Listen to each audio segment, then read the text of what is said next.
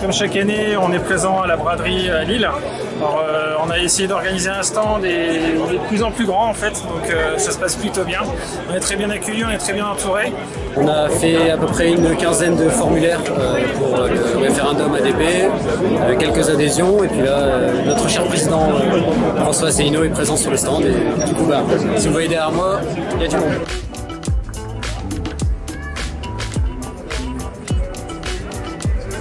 Qu'on essaye de faire en fait, c'est d'être évidemment visible et aussi sur le stand, ben, amener les gens sur la boutique euh, et faire en sorte que les gens puissent parler avec le président parce qu'en général, un petit autographe, quelques adhésions évidemment à chaque fois. Donc euh, surtout la braderie, hein, c'est un événement assez important. Il y a plusieurs millions de personnes qui viennent, 80 nationalités. Je fais partie d'une école de sciences politiques européennes et je me disais que ce serait une bonne idée de peut-être euh, essayer de voir si on pouvait pas s'arranger pour qu'ils viennent dans mon école de sciences politiques européennes, histoire de proposer une idée qui est à contre-pied de ce que nous pensons et voir si on peut organiser un débat. euh, en tant que figure de proue du parti, euh, c'est intéressant de voir euh, ce qu'il a proposé. Je travaille chez Alstom, je suis ingénieur là-bas, on est sur le projet MP14, on fabrique des trains.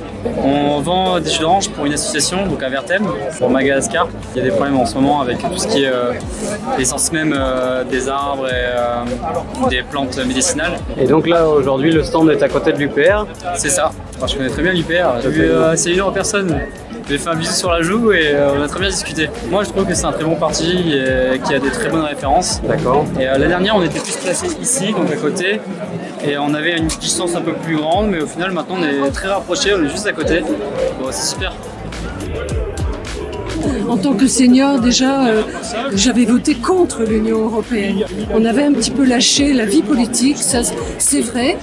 Et puis, euh, euh, vu les événements euh, et, et vu la destruction euh, que provoque M. Macron euh, à tout niveau, là, cette année, j'ai dit à mon mari, j'écoute, faut faire quelque chose, on va aider M. Asselineau, on va adhérer.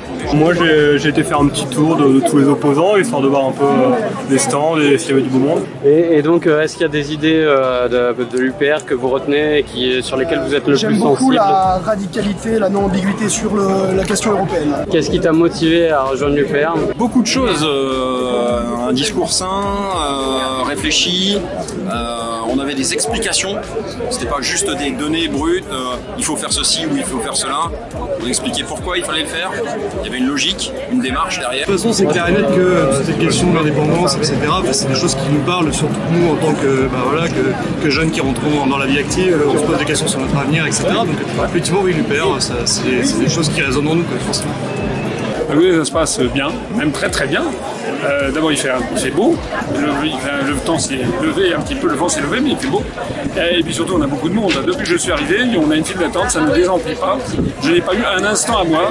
Et puis les gens sont très très gentils, tout le monde regarde. Enfin, de plus en plus, je l'ai déjà mesuré, vous savez, au cours de cet été 2019. Je suis allé dans le Cantal, dans les Landes, je suis allé en Seine-Saint-Denis, je suis allé dans le Sud-Ouest, euh, et puis maintenant donc dans le Nord, et je vois que partout, partout, la notoriété de l'UPR et ma notoriété personnelle sont en croissance verticale, et que beaucoup, beaucoup de gens s'intéressent maintenant à nous. Bien entendu, beaucoup de gens pensent au Brexit. Je pense que le Brexit va avoir lieu. Je suis sûr que s'il a bien lieu le 31 octobre, ça va bien se passer. Et je pense qu'à partir du mois de no- novembre, décembre, janvier, on va avoir vraiment un déblocage de la situation française sur cette affaire parce que beaucoup de Français regardent ce qui se passe au Royaume-Uni avec un mélange de crainte et d'envie.